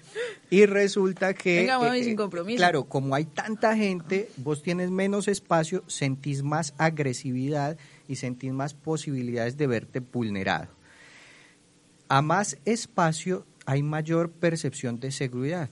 Y fíjate que el hombre me decía que las ciudades percibidas como más seguras del mundo son las ciudades que tienen andenes más amplios. Exacto, ahí donde quería llegar. Uno decía, uno determina el nivel del estrato de una comuna, de un barrio, de acuerdo es. al ancho de sus andenes. Exactamente. Fíjense ese detalle tan interesante de que los barrios más humildes de nuestra ciudad. No, ahorita usted está pensando en su barrio, ni Todo el mundo está pensando en el barrio. Hay barrios que ni siquiera tienen ni andenes ni calles, sino pasajes. Eh, fíjate eso. Y vos no vas a encontrarlos precisamente en Ciudad Jardín. ¿sí? Y, O como decían los abuelos, esto antes era un cañadosal. Exacto. ¿Cierto? Así es. Y entonces el hombre, eh, prosiguiendo con esa narrativa, decía, mira, por eso en Cali hay dos casos paradigmáticos de centro comercial. Uno es eh, Chipichape o Unicentro, que son centros comerciales amplios, que incluso tienen árboles por dentro, eh, donde la gente se siente segura. Y está, por otro lado, que pues desgraciadamente eh, ha entrado en, en- pérdida, que es la 14, pero él se refería a la 14 de Calima, la cual es estrechísima, vive llena, todo el mundo está comiendo chorizos y montando los chinos ahí en esas rueditas y toda esa cuestión. Y entonces el tipo decía, pero, pero paradójicamente todo el mundo se siente más seguro en Chipichape o en Unicentro, pero curiosamente donde han habido más crímenes han sido en esos dos centros comerciales. Es decir, eh, eh, la 14 de Calima podrá hacer lo que sea, pero no le disparan a uno. En cambio, fíjense ustedes que han matado gente en, en Unicentro y en, y Eh, en- recientemente en Centenario, y en Chipichape. en el parqueadero. Ahí está. escuchaste. Entonces, entonces, entonces el tipo decía, pero nuestra falsa idea de seguridad simplemente es una cuestión de espacio.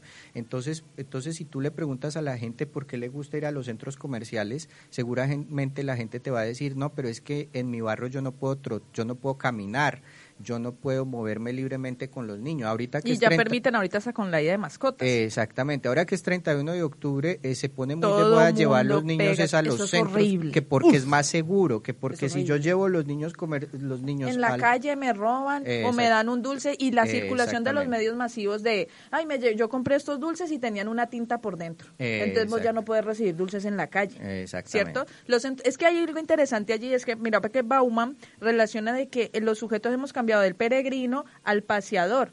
Y el paseador en un centro comercial se siente cómodo, los espacios, hay mayor seguridad, eh, tenés posibilidad de andar y que no te van a coger con un carro o las motos o esto- esta situación. Pero también hay algo y es que vos no has visto que en los centros comerciales te dirigen. Vos sabes cuándo estás en la zona de alimentación, dónde está la zona comercial, dónde están las zonas bancarias, dónde están las zonas de dispersión. O sea, Es un modelo de ciudadela, es una es la antigua plaza del pueblo, la antigua plaza del pueblito en la que tú encontrabas la iglesia, la alcaldía, la tienda eh, y hasta las prostitutas. Tú lo ves eh, resumido allí, es un resumen de la, del, del antiguo del antiguo pueblo con, eh, de otras épocas. Y hay algo interesante y es que Cortina reconoce de que la idea del consumo deja de ser masivo, ¿cierto? Lo que yo te decía. ¿Ya por qué? Porque no nos distinguimos, nos volvemos clones, como la canción de Alice Cooper. Y como a nadie le gusta ser igual a otro, ¿ya? El consumo se destina es a partir de lo que Cortina anuncia como estilos de vida. ¿Qué significa eso? Y vos vas a un centro comercial. Una cosa es el estilo que vos ves en ropa o en marcas como Chevignon, por ejemplo, y otra cosa es el que vos ves en ELA. Claro que sí. La estética es distinta, ¿ya? Y la Ahora, experiencia de y compra la también. experiencia tam- ahí ya se personaliza tanto el consumo que vos ya el, el capitalismo a través del marketing lo ha especializado a través de los sentidos. Entonces vos entras a NAFNAF y vos sabes cuál es el almacén por el olor. El aroma del almacén, el aroma, exactamente. ¿ya? Y esto es muy, esto ha sido muy utilizado en empresas eh, grandes. Nike tiene esa experiencia, Adidas, otras empresas eh, eh, acuden a la a la experiencia que tenés en el consumo. Pero fíjate, y hay algo, y es que uno puede decir, no, es que ELA no es mi estilo, NAFNAF no es mi estilo, ¿ya?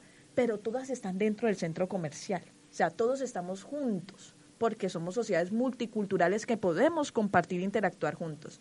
Pero el estilo de vida que recalca, que es lo mismo que tú decías de lo místico de la religión, nada diferencia en, en una sociedad de consumo o para el mercado le es indiferente si vos te pones una camisa de Chevignon de 100 mil pesos a una, a una blusa straple de ELA que vale 100 mil pesos. Es lo mismo. Es lo mismo. O sea que al mercado le, no le interesa si vos sos, si vos te gastas 100 mil pesos en trago o si te gastas 100 mil pesos en libros. Efectivamente. Porque entonces el éxito de la sociedad de consumo contemporáneo es que indistintamente del estilo de vida que vos cojas, si vos querés hacerte antisistémico y apartarte del mundo, tenés que consumir. Entonces el de yoga consume y paga por el tapetico para poder decir namaste y sentirse místico, Sí, ¿ya? Así como el profesor académico que se siente aislado de la sociedad de consumo, pero compra libros de 80 o 90 mil a propósito de la feria del libro que estamos ahorita, ¿cierto? Y el muchacho que se gasta, que dice, no, yo no voy a caer en esas lógicas, voy a trotar y andar por todo el mundo, para eso necesitas plata y eso es una forma de consumo. Al mercado le es indistinto. El amor por las bicis eh, tan renovado que ha estado hoy en día, que es toda una sociedad de consumo tremendo. Entonces ahí está la, primero está la falacia del homo economicus, de la economía clásica, de que el, el sujeto, los agentes del mercado son racionales. Eso es falso. Está mediado por la emoción. Vos lo único que racionalizas en el centro comercial es, ¿será que si me alcanza para comprarlo? ¿Será que me endeudo con la tarjeta? Pero ya el deseo está instaurado. Exactamente. ¿sí?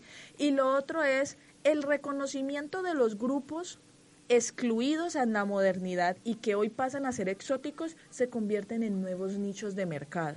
Entonces vos ves almacenes especializados para comunidades negras, ves mercados especializados de productos indígenas, tratamientos ves de cabello. productos especializados para tiendas para grupos homosexuales, el grupo eh, el de consumo de drogas, vos ves Hasta, muchos hasta la venta de, armas de, marihuana. fogueo, hasta la er- venta de armas de fogueo o de, o de productos de marihuana, exactamente. Exacto. Eso está prohibido, está sesgado, pero hay un mercado a disposición. Entonces, lo que antes era excluido, hoy es exótico y se convirtió en unos nuevos dichos de mercado.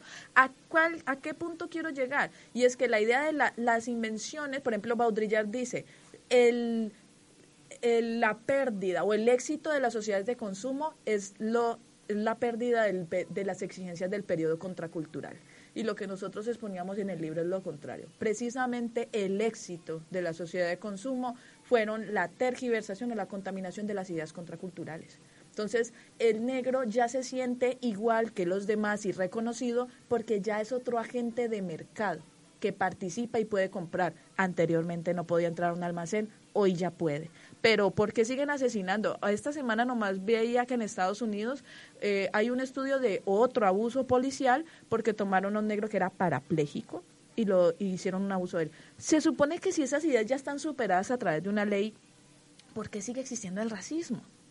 Así es. se vuelven son iguales de agentes de consumo. Esa es la victoria de hoy. Las mujeres no es que vivamos hoy una idea de reconocimiento más, sino que ya podemos trabajar, ya podemos participar del mercado. Es una igualdad de consumidores y de agentes, más no de reconocimientos o, o justicia social, que es lo que todavía se espera vivir. Ok, es una cuestión muy tremenda porque entonces quiere decir que toda libertad humana debe estar avalada antes por la sociedad de consumo que por el derecho internacional humanitario. O sea, tú la, la condición del ser se preside es por el hacer y si tiene una línea de consumo a partir de ella. Y fíjate que eso coincide escrupulosamente con las épocas. Miren, por ejemplo, una cuestión tan curiosa como que la oleadas, las oleadas del feminismo eh, coinciden de manera impresionante con la aparición de Max Factor, con la aparición de Jolie de Wok, con la aparición de productos específicamente para la mujer, el auge de los productos de higiene femenina eh, típicos de los 70 están muy relacionados con el ascenso de la mujer trabajadora en la escala o en la pirámide productiva social. Y, y pasamos entonces de una especie de publicidad eh, muy masculinizada que vivíamos en épocas anteriores, los comerciales de Malboro, recordarán ustedes de los cowboys que fumaban eh, el que cigarrillo. ahorita salen ofendidos por cigarrillos con pepitas de Eh, sabores. eh, exacto, y hemos, y fíjense, hemos de pasado a los cigarrillos de pepitas y todo de eso. pepino, Y porque eso es un sí. fumador más, Exacto, más, es más es- consciente. es un- no, y es un, es un fumador de otras masculinidades. Sí, otras Es decir, un masculinidades. fumador diverso. Entonces ya ese hombre Malboro no, no hace parte de, de- de esa episteme precisamente. Y, y eh, claro, y entonces tú mírate los comerciales de televisión de un programa cualquiera que estés viendo y te darás cuenta que la mitad son comerciales de cosas de telecomunicaciones, o sea, planes de minutos, cosas así, y la otra mitad son jaboncito para tu zona B. Es que todo se particularizó en el consumo. Si tú ves, anteriormente el champú era para todo mundo, el mismo. Era ya masivo. no. Hay champú para hombre y para mujer porque el pH es distinto, porque las cosas es distintas, el olor en el jabón, las motos, los carros, todo, ¿cierto? es. Todo está particularizado. Entonces, ahí hay algo y es que yo necesito construirme quién soy. Entonces vos no estás comprando cosas, vos estás comprando nada. Realmente no es, es un símbolo lo que estás consumiendo y Baudrillard dice... Estás vos- construyéndote a través del consumo. Exacto. Entonces el consumo se convierte en un mesías porque deja de ser, si es, si, ¿para qué hacíamos re- eh, referencia de los centros comerciales? Si anteriormente los centros de reclusión que constituían los sujetos en la edad moderna eran la escuela, la fábrica y los centros penitenciarios, el centro de reclusión por excelencia en nuestras sociedades es el centro comercial. Así es, y es por una eso... forma de educación Y social. y por eso le preguntamos a nuestros estudiantes en, nuestras, en nuestra se- se- sección habitual, pues de hablar con los estudiantes en esta sección, eh, les hemos preguntado qué opinión tienen sobre los centros comerciales, si los visitan, si no los visitan, qué opinan de ellos, si les gustan o no, y esto fue lo que nos respondieron.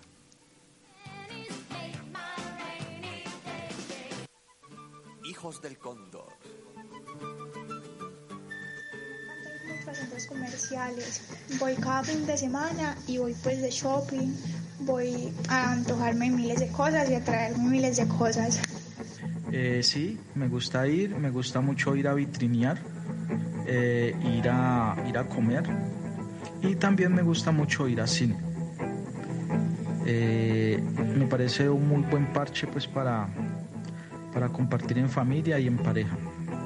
Actualmente no me llama la atención ir a centros comerciales. Desde mucho antes de pandemia dejé de ir, eh, a excepción si quedo de encontrarme con alguien, eh, porque bueno, dentro de todo son lugares amplios y relativamente cómodos para encontrarse con las personas eh, y por lo general céntricos, depende de dónde esté el centro comercial. O si estoy cerca y necesito ir al baño, es otra opción.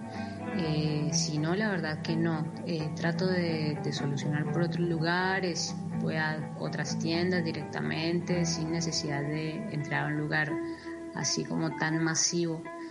Eh, o bueno, ya ahora con las compras online, mucho mejor. Es como el shopping virtual, no tenés que ir más a, al centro comercial a, mirar vitrinas, sino que ya tenés absolutamente todo en tu celo, así que no, no voy casi nunca, no voy casi nunca ahora a los centros comerciales y no, no, no me divierte, no está copado. Bueno, normalmente voy cada ocho días, puede ser el mismo o diferentes. Y normalmente primero a cenar o a llevar a niñas a los juegos o en tercer lugar a comprar algo. Sí, me gusta ir a los centros comerciales. Eh, voy a este lugar más que todo para comprar ropa, accesorios o maquillaje, eh, para salir, un poco despejar la mente de la monotonía de la vida. Eh, también me gusta como ir al cine con mis amigos o a los juegos, llevar a mis hermanos. Pero no me gusta ir muy seguido porque no me gusta que haya mucha gente, no me gustan los tumultos. Sí me gusta ir a los centros comerciales, voy cada 15 o cada fin de mes. Mm, Me gusta ir a comer boxing y almorzar en las plazoletas de los centros comerciales. Y pues cuando se tiene, comprar ropa en Zara generalmente.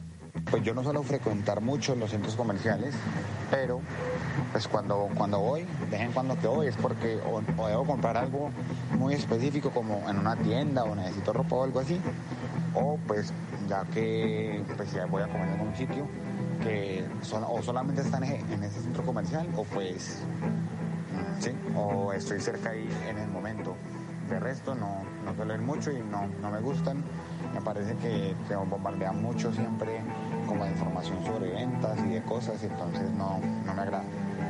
Sí me gusta ir a los centros comerciales y trato de ir dos veces cada 15 días.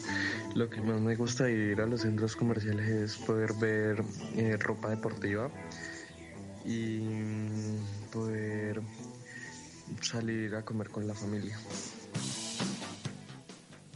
Bueno, regresamos a nuestro programa Pachalumen, en nuestro, programa. ¿no? Interesante Sí. la percepción de nuestra gente. Fíjate que hay algo muy interesante y es lo que hemos discutido. Uno es la variable de seguridad de los espacios, de la forma de compartir. Y hay algo interesante y es que, fíjate que si hay una algo que descartaban los centros de reclusión que manifestaba Foucault en el siglo, en la modernidad, era que estaba medido el tiempo. O sea, cuando vas a trabajar, vos estás midiendo el tiempo. Ya casi van a ser las seis, ¿cierto? Eh, ya casi me voy a ir. La clase dura, ya casi se va a acabar la clase. Vos no medís el tiempo en un centro comercial porque te diviertes. Eh, por eso la el capitalismo hoy es cultura porque bajo el entretenimiento vos no medís, porque te gusta, se apasiona. Y los centros comerciales se han convertido en un centro, en un, en un lugar, en un punto que te da todo. Vos anteriormente si ibas al cine, era el plan ir solo a cine. Entonces uno iba Sí. al cine de Calima, por ejemplo aquí en Cali, o el Mío City, creo que se llamaba el, uno del centro que era el más grande de la salas ciudad. de cine, ¿no? Y ese era el plan del día. Vos con el centro comercial puedes ir al cine, luego almorzar, si te quedas en la tardecita te comes un helado o te quedas tomando una cervecita en una isla con una... O sea, vos, el centro comercial te brinda todo. Vos ves que ahorita ya hay hasta, hasta gimnasios dentro de los centros comerciales. Es decir, hoteles. como en Guardería para perros. Guardería para... O sea, ya no hay excusa porque te brindan todos los espacios para que pases todo el día allí. Exactamente, y fíjate que entonces se convierte en una especie de resumen del mundo, de espacio de reunión, y mira que eh, de cierta manera en un templo. Y, y- y- quiero eh, remarcar esta, esta condición del centro comercial que parece exagerada, pero yo diría que el centro comercial es el templo de nuestra actual religión. Y, a que, esa religión es el consumo, cuyo Dios es el dinero. Eh, ¿A qué me quiero referir con que un centro comercial es un templo? Fíjate, en nuestros padres, sobre todo los de nuestra generación, eh, se conocieron en las salidas de la misa. Es decir, mi- mis viejos cuentan la historia de que iban a misa los domingos porque los mandaban a misa los domingos, pero sobre todo porque la misa era un espacio de encuentro. Es decir, vos llegabas y encontrabas niños, encontrabas niñas, y generalmente los chicos se hacían en la parte Y de era la pinta dominguera. Eh, exacto, vos te ponías la pinta más brutal que tenías para salir a misa el domingo y generalmente las monjitas vendían las famosas empanadas esas que eran vacías por dentro eh, a la salida de la misa, ¿cierto? Y, y entonces se convertía eso como una especie de espacio de reunión. Pero en la medida que eh, la religión pierde protagonismo, el espacio de reunión ya no es lo espiritual, ya no es la iglesia, eh, sino que el espacio de reunión pasa a ser justamente eh, avalado por el consumo en el centro comercial. La gente muchas veces va a un centro comercial solamente a ir. Sí, para Es pasar el día, porque está aburrido. Exactamente. A veces vos, vos puedes tener solamente para un pequeño cono, por ejemplo, de esos de... Y claviar todo el día en todos los Eh, almacenes. Exactamente, y vas y te quedas y te quedas y de pronto te encuentras a alguien o de pronto eh, obtienes como una especie de gratificación. Entonces, eh, eh, a ese sentido, si, si tú te fijas, el centro comercial eh, suple por completo lo que era la reunión ah, en torno al domingo de, de de la, de la Eucaristía que existía en las ciudades antiguas. y tiene algo así, tiene un vía crucis, porque tú caminas todo el tiempo en el centro es una comercial. especie de peregrinaje. Hay un peregrinaje y ese peregrinaje te educa porque la ropa que está en la vitrina te dice cuál es la ropa de temporada. Entonces, si estamos en esta, por ejemplo, aquí en Colombia, que es muy chistoso, o sea, vos ves almacenes que son a nivel mundial, tienen sus estaciones, entonces allá sí hay que cambiar Sí, la ropa por las estaciones del clima, y aquí entonces uno sabe porque llegó ropa de frío, ¿sí? Sí, y entonces sea la ropa de temporada, ¿ya? Eh, si hay ropa nueva, entonces el nuevo estilo de, de los tenis, de los zapatos, dice mucho de eso. Pero hay alguna característica y es la fugacidad de ese satisfacer, de ese deseo. Es momentáneo, por es. eso la frecuencia de ir todo el tiempo, ¿ya? Y para eso nos lo dice muy bien la banda británica Rolling Stone con su canción I Can't Get No Satisfaction.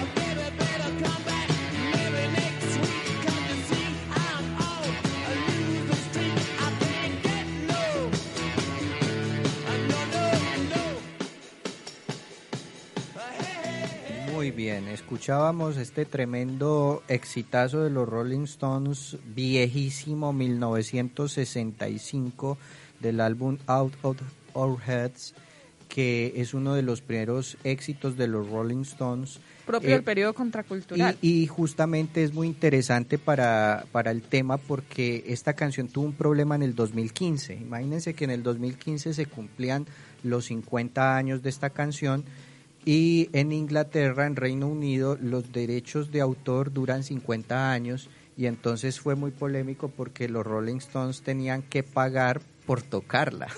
es decir, no, no se esperaba que una banda durara tanto. Entonces se pensaba que, que ya cuando pasaran 50 años pues ya iban a estar viejitos y na- no iban a estar en, en activo, pero resulta que los Rolling Stones tuvieron un problema jurídico muy serio después de, de esta época con esta canción y con otras tantas, pero esta es como icónica al ser tan conocida, eh, que se vieron envueltos en, en- en- en la dificultad de, de pago por, por, por, derechos de autor, por tocar sus propias canciones, para que vean hasta dónde llega el consumo. ¿no? El- y, y- y a quién le llega esa plata? Que ni siquiera es la misma banda que crea la canción. Sí, ahí es donde está toda como la, la falacia o la burbuja de la industria musical. Pero bueno, hay algo interesante en el mensaje de la canción y es que vos nunca lográs sati- satisfacerte. Así es. Nunca llegamos a ese punto. ¿Por qué? Porque el sistema del, del- mercado está hecho para hacerte desear deseos. O sea, no es que vos querés comprarte unos zapatos, porque vos te compras y al mes ya querés otros. Quieres otra cosa. Entonces no es el consumo de un bien o un servicio en específico, Yo- es yo- el es la libertad, o sea, el el- yo creo que hoy nos podríamos caracterizar es como la libertad de poder desear deseos. Fíjate que puede, eh, en estos momentos, si nuestros oyentes nos escuchan, los invito a, a un reto. Abran eh, sus armarios y descubrirán cantidades de zapatos que no se han puesto sino por ahí media vez. Encontrarán algún bolso que está esperando todavía la correa perfecta para podérselo estrenar. Estará eh, algún vestido que definitivamente no me he puesto porque hay que llevarlo al sastre a arreglar y porque tampoco tengo la gargantilla que quería que tuviera para ponerme ese vestido y que fuera perfecto. Y vos descubrís que te pones a toda hora el mismo pantalón, la misma blusa, aunque está repleto tu armario de ropa. Exacto. Y aún así, querés ir al centro comercial a ver de pronto A qué ves si te gusta, ¿ya? El mismo dilema tenemos los profesores, en mi caso es, tengo libros todavía sin terminar de leer, Sí, pero señor. igual quiero ir a la feria del libro a ver qué me encuentro. Es muy gracioso porque tengo en mi escritorio una pila de libros que están ahí como al acecho porque los pongo ahí como para que Forzarme a para leerlos. forzarme a leerlos exacto y sin embargo y sin embargo pongo el café encima de esa pila de libros Exacto. Entonces allí lo que nos dice con la canción es que vos tenés la libertad de desear deseos, de, de que poder experimentarlos y satisfacerlos. Ya, como la misma medida de la posmodernidad, no hay un futuro, es efervescente. Lo mismo es el deseo, ¿ya? Y lo que tú decías de la mística religiosa o, lo, o, o el rito secular que hay en los centros comerciales, efectivamente hay imágenes. Vos cuando entras a una iglesia católica ves el santo de no sé qué, la, la virgen no sé qué, ¿cierto?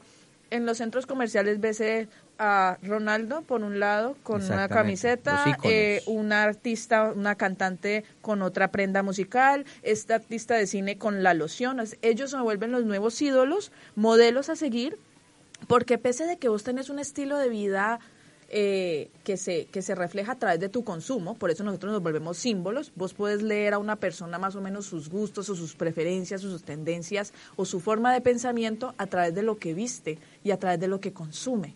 ¿Ya? Claro. Y el, y el sistema te, te termina muy bien así. Vos ves una cosa y es lo que hablábamos de posmodernidad, ¿no? Vos hablas de una silla y te empieza a llegar publicidad de eso y, y en los correos, porque también leen cuál es tu tendencia o tu línea o tu estilo de vida de consumo, ¿ya? Entonces, esa fugacidad y esos ídolos, eh, Baudrillard los reconoce como unos aceleradores artificiales. Hay un efecto de estimulación. Vos compras lo que esté en la vitrina, indistintamente si lo deseabas o no, porque no hay control, no hay voluntad realmente. Es la ilusión de la voluntad de yo comprar algo que me gusta cuando es lo que me ponga la vitrina, porque la vitrina es la que me enseña qué es lo que debo desear, Exactamente. Entonces, Baudrillard dice que el sistema de consumo contemporáneo es un sistema para satisfacer necesidades. Yo te pregunto, porque yo, yo difiero un poquito de eso, Néstor. Para mí la idea del consumo es más un sistema de producción de carencias. Yo ¿Ya? diría que es más sobre la carencia ¿Sí? que sobre la necesidad. Sobre la necesidad. ¿Por qué? Porque es que las necesidades en el humano son muy básicas. ¿Sí? Me explico. El humano tiene una necesidad de comunicarse. En el pasado era señales de humo, cartas de un man que tenía que atravesar territorios en un caballo para llegarle una carta. Luego fue ya con los sistemas de comunicación el teléfono fijo, el beeper, ¿cierto? Hoy vos ya tenés miles de opciones para satisfacer esa misma necesidad que es comunicarte. ¿Ya? Entonces yo lo puedo hacer por WhatsApp, lo puedo llamar, puedo mandar un mensaje por correo, o sea, te ubican o no te ubican, ¿ya? Para la necesidad de comunicarte. Pero el consumo, su, su, su genialidad o su éxito es, radica en la producción de algo que no tienes. Por eso la necesidad de, de desearlo.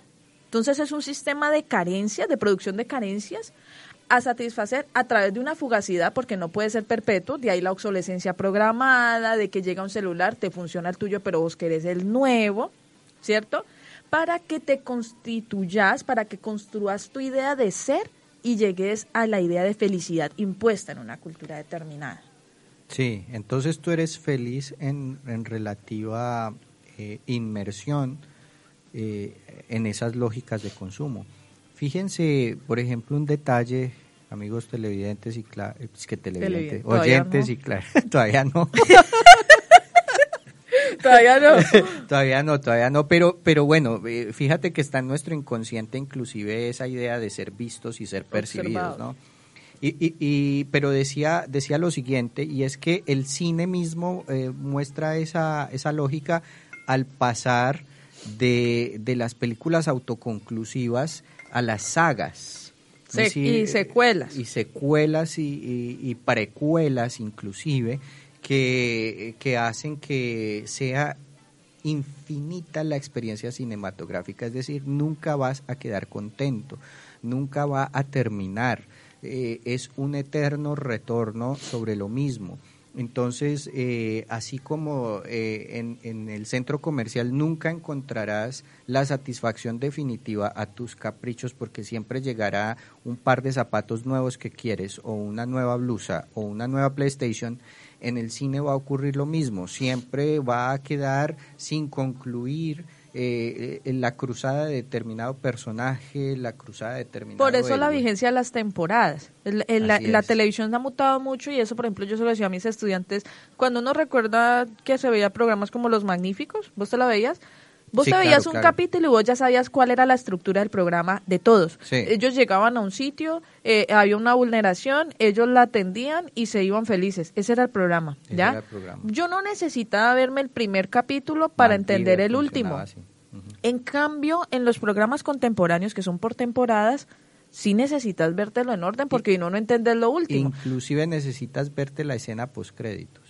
Eh, ah, como Marvel, moda. ¿cierto? Pero y fíjate que el personaje con lo que inicia no necesariamente es el mismo de la temporada quinta. El personaje también cambia. Entonces uno puede odiar un personaje en su primera temporada, pero en la quinta temporada ya lo aman. Así es. Porque muta y te obligan a esa secuencialidad y es lo que uno ve que, ay, que ya no demora en salir la nueva temporada de este programa que estaba esperando y que este, es una ansiedad, ¿sí ves? La carencia de y desearlo para que llegue pronto. ¿Sí? Eh, este Teodoro Adorno en las canciones decía que las canciones, su, su éxito está en el número de estadísticas, ¿no? Y que la gente está esperando el nuevo álbum de tal cantante, no importa cómo sea, porque responde dentro del estilo de vida de mis, de mis gustos y de cómo yo me quiero identificar. Por eso son ídolos a seguir, son los nuevos modelos religiosos eh, que el- en el peregrinaje contemplamos en los centros comerciales. Es el nuevo opio. Mm. Estamos esperando como drogadictos el nuevo tráiler de Spider-Man para ver si sí es cierto que van a haber varios Spider-Man conviviendo. Y todo se, y se genera una, una especie de hype así tremendo frente a todo. Y es una comunidad que se conecta. Por eso en los estilos de vida son las experiencias y ya no están tan marcadas esas diferencias de escala de del rico y el pobre, sino que la, nos conectamos. O sea, Es una el- utopía realizada. es una sociedad que se conecta a partir de un gusto, de en este caso, del mundo de Marvel, Y ¿cierto? fíjate que el cómic ha tenido una evolución tremenda en ese sentido. Era increíble y, y- y ahí va lo de la inclusión por el consumo. Nos volvimos incluyentes, pero en el sentido de la, de la capacidad de consumir. Mira que en, en los años 70, 80, aún en los 90, el lector de cómic era el nerd. Era el nerd, era el excluido del grupo social, ya sea colegio, escuela. Y hoy en día el cómic dejó de ser de nerds. El cómic se convirtió en una cuestión de totalmente masiva de consumo. y que conecta. O sea, es lo que los grupos excluidos anteriores que no podían estar o participar de las lógicas del mercado, hoy todos nos integramos. Entonces, para gustarte Spider-Man puede ser religioso o no religioso, Es. estudiar cualquier cosa o no estudiar, eh, tu identidad sexual no importa y nos conectamos. Pero sí hay escalas y la escala es en el nivel de experiencia de lo que yo puedo acceder, de convertirme en lo que Cortina denomina seguidores, ¿ya? Y líderes. Es decir, ay, sí, yo me vi la premier, que es lo que manifiesta Rifkin en las sociedades de acceso. Todos podemos ir a un concierto de un cantante que nos guste mucho, pero la experiencia de cómo lo vive el de palco al de la parte de atrás no es igual, pero fueron al mismo concierto. Sí. Entonces la experiencia se vuelve es, sí, consumir, todos estamos en la misma posición, pero ya no somos iguales, que es la idea de dejar la idea del consumo que nos homogenizaba porque la producción era en serie, ahorita la producción está escalada de acuerdo al nivel de experiencias y de acceso que puedes tener. Anteriormente era quién tiene carro y quién no tiene carro. Hoy vos con cualquier cosa puedes sacar un carro, así te endeudes pues toda la vida, ¿cierto?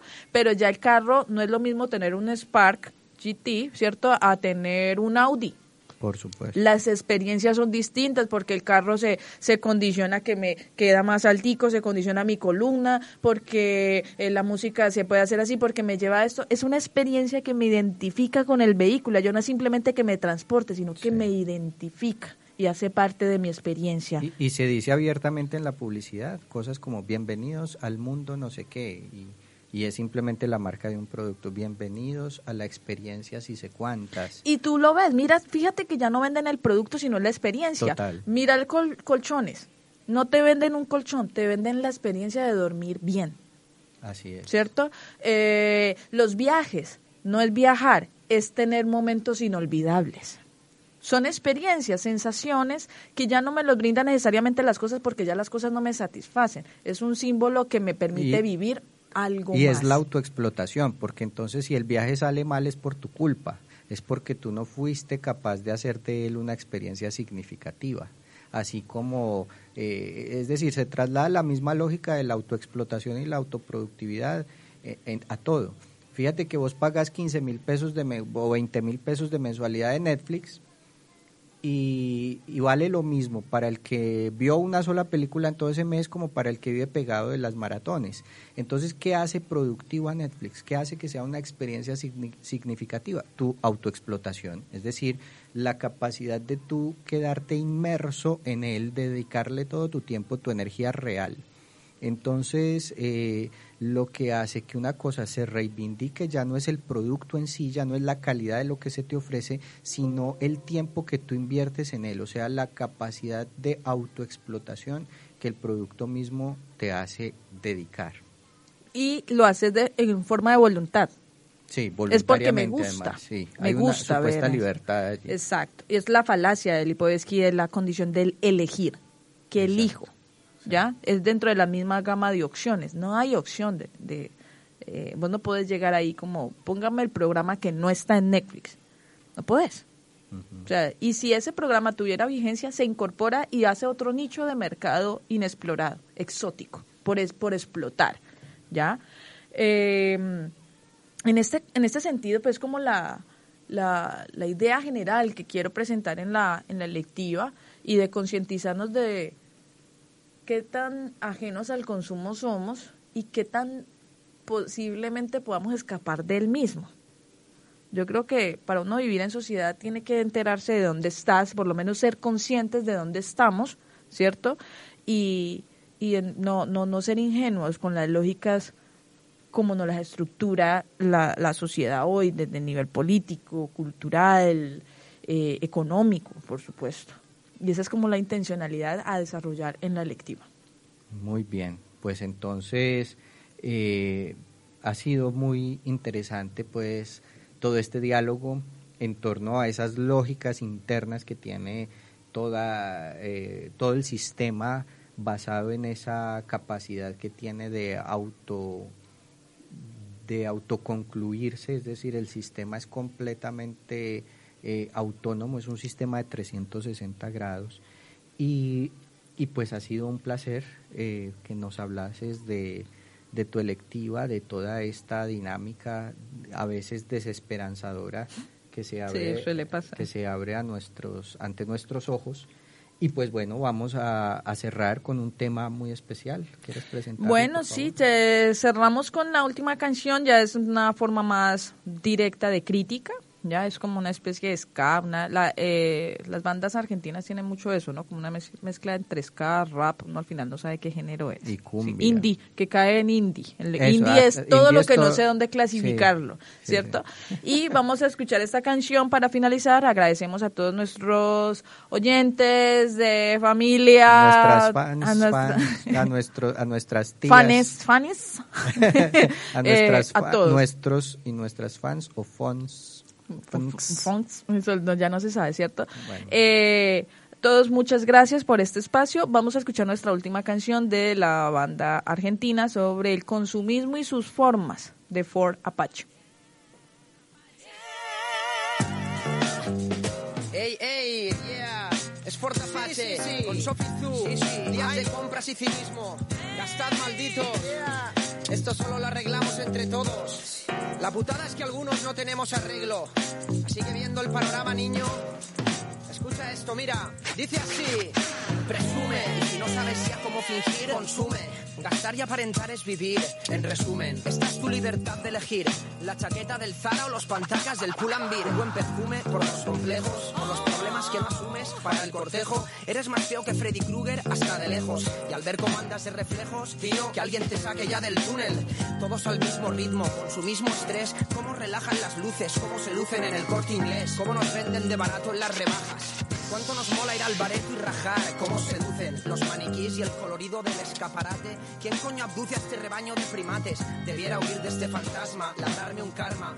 Tú ponme algo de priva y gritaré a las armas. Y lo peor es que no quiero escapar, amo este mundo. De los mortales no quiero hablar, hoy me derrumbo. Viendo al guaperas chungo que va de profundo, siempre el amor es superior al final. Y si hoy anuncian que regalan teles, todos a hacer cola. Ni en el INEM se montan así, y si se hunde Europa y Venezuela, Chávez es un monstruo y lo nuestro es solo un bache que toca su fin. La marioneta da lecciones al hombre, hablando de su coche y de sus findes en Londres. Y el hombre sirve quinto si no sale de pobre, leyendo por la noche a Dostoyevsky y a Folder. Y así se mueve el globo, me siento un bobo, que no sabe diferenciar entre empresario y ladrón, entre hipoteca y robo. Todo lo arregla el turrón, la Navidad redime.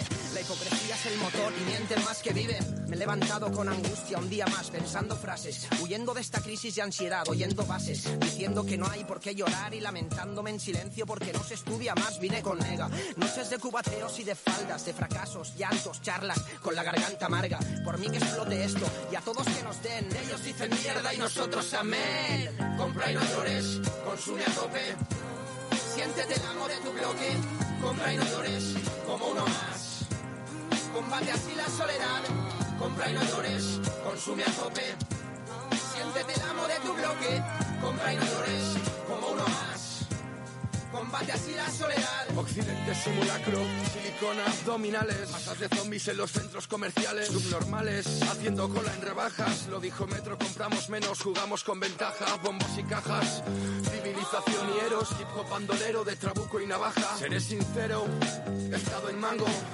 Los probadores de señoras, ya sabes, empujando que continúe la fiesta. Tu padre es sana, tu madre es versca y toda puesta embriagada. Tiras de tarjeta, formas parte del todo, te pones la careta, la coraza que te integra y te crees especial. Con maquillaje, cosméticos, es decir, el burka occidental, el déficit de lo real. Y tú en la inopia, McDonaldización del mundo que destruye la cultura propia. El publicista, fuente de valores. Los nuevos fieles son las masas de consumidores. Compra y no llores, paga el tributo. Miedo al rechazo, a quedarse fuera es absoluto. Forma parte del grupo, esclavo del marketing. Colócate unas nalgas nuevas como Ricky Martin. Te mechas, depílate las cejas, aunque las tengas delante y no puedas ver las rejas. Rebaño de ovejas, esclavos, rehenes. Cuanto más grande es el coche, más pequeño es el pene. Yo, sí, seré sincero, modesto. Tengo estilo hasta para follar con los calcetines puestos. Compra y no llores, consume a tope. Siéntete el amo de tu bloque. Compra y no llores, como uno más. Combate así la soledad. Compra y no llores, consume a tope. Siéntete el amo de tu bloque. Compra y no llores, como uno más. Combate así la soledad.